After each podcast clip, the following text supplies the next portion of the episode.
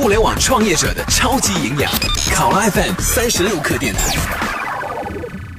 这里是考拉 FM 三十六课，欢迎您收听，我是浩南。新浪微盘、金山快盘、UC 网盘、华为网盘继四月底宣布关停之后，将于六月三十号开始清空用户数据，数以亿计的用户不得不强制进行搬家。在用户担心这样的事情会不会继续发生在其他网盘们身上的同时，其在业内的讨论更为繁杂。网盘的未来到底往哪儿走？创业公司到底还有哪些机会？其实这次快盘关闭事件给了行业玩家以及市场用户一次真正驻足回望和思考革新的机会。酸化的土壤需要一次不破不立的根本性进化，才能孕育出真正的机会。全国网盘市场有接近五亿用户，确实存在一些实实在在的需求场景，但同时问题也是并存的，比如免费海量资源获取、手机扩展储存备份照片、工作场景的文件储存和分享。在过去的几年里，网盘市场也在悄悄地发生一些变化，并且形成了一些在中国独有的特点。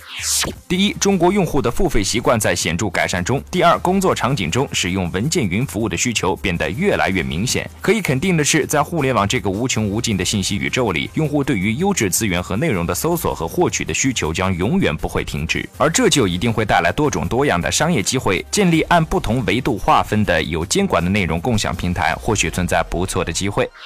而网盘之所以叫网盘，是因为在 PC 时代，人们把它单纯的看作是进行文件储存和备份的平台。文件是 PC 时代的一个产物，未来文件这个概念呢将会消失，取而代之是一个一个不同的内容服务。当这样的趋势渐成为主流的时候，网盘将真正演化成另外一种形态：用户的云端文件操作系统，一个集中管理用户互联网上的数据，但又可以随时随地进行访问，并且能够进行各种文件应用的云平台。从单纯的云储存向文件应用平台的进化，会是网盘市场发展的一条重要路径。